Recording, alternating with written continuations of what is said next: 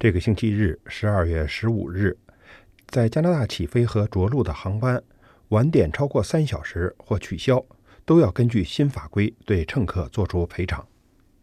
但参与制定这一新法规咨询工作的加拿大汽车协会发言人伊恩·杰克说：“Um, and you do have to claim them. There's no automatic right where the airlines have to send you a check if they if your flight was delayed or canceled unless you file a complaint. So you need to know what your rights are in order to claim them. And we urge people to do that. We're also urging the government.” 这并不意味着航空公司会自动向乘客做出赔偿，乘客需要自己去争取。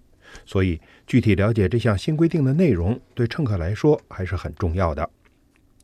实际上，加拿大交通部制定的新法规已于七月十五日开始进入生效的第一阶段，内容是两项：一是如果因航空公司超售机票造成乘客无法登机时，提高了赔偿额度，最高达两千四百加元；二是如果乘客的行李丢失或严重损坏，最高赔偿两千一百加元。现在实施的是新法规的第二阶段，要求航空公司就航班延误或取消向乘客作出赔偿。这一法规不仅适用于加拿大的航空公司，也包括往返加拿大的外国航班。它的主要内容是：大型航空公司，诸如加拿大航空、西捷航空、Air Transat、Sunwing 等，如果航班晚点超过三个小时，那航空公司就要做出赔偿。具体赔偿标准是。晚点三至六小时，赔偿每位乘客四百加元；晚点六至九小时，赔偿七百加元；晚点九小时或更多，赔偿一千加元。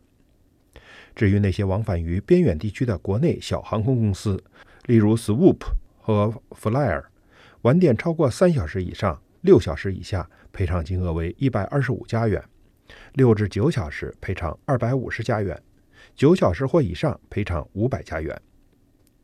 但这不包括因为一些不可控因素造成的晚点，例如恶劣的天气或在例行维修检查之外发现机械故障。这也是为什么有专家认为这个新的赔偿规定仍然不够严格。加拿大汽车协会发言人伊恩·杰克说：“这个新的民航赔偿规定仍然不尽人意。例如，欧盟的赔偿规定大多也包括了飞机机械故障造成的晚点。”但他也解释说。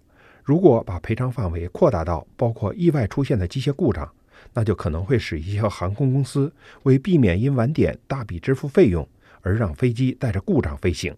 所以，必须在旅客权利和安全之间尽量保持平衡。那么，新规定有什么漏洞和问题呢？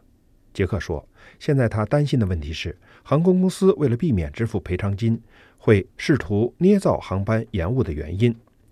新规定中存在让航空公司可以利用的漏洞，最明显的就是承运人将晚点的问题归咎于天气或与机械故障有关。对此，加拿大交通部必须加强监管。杰克说：“他们需要在实施新规后，紧接着投入人力和资金，真正做好监管工作。”加拿大交通部在回应 CBC 的采访时说。立法时已意识到这一问题，因此要求航空公司记录每次航班延误和取消的原因，且必须向加拿大交通部报告。此外，如果有乘客向交通部投诉航班延误且没有得到赔偿，那被投诉的航空公司必须证明所涉航班为何不符合赔偿条件。若发现有任何违规，每次将罚款二点五万加元。还有人们担心的另一个问题就是，强制性赔偿可能会迫使航空公司提高机票价格，以弥补收入损失。多伦多民航事务所律师埃桑·蒙法雷德就认为，乘客最终将为新的赔偿规定支付费用。他在一封电子邮件中说：“由于航空公司通常只有机票一个收入来源，由于这些规定而增加了支出，因此最终还会有乘客负担。”对此，杰克表示了不同看法。他说。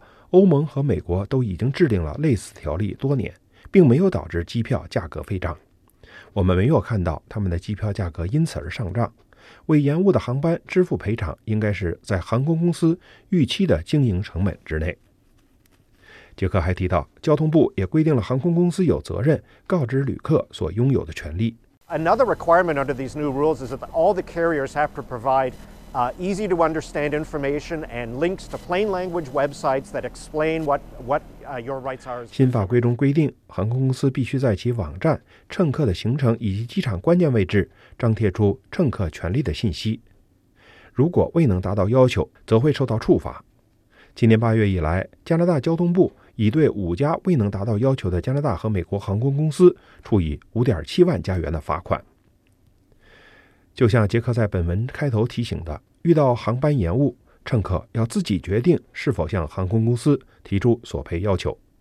旅客有一年的期限可以提出索赔，航空公司则有三十天的时间支付赔偿金，或者给出没有必要赔偿的理由。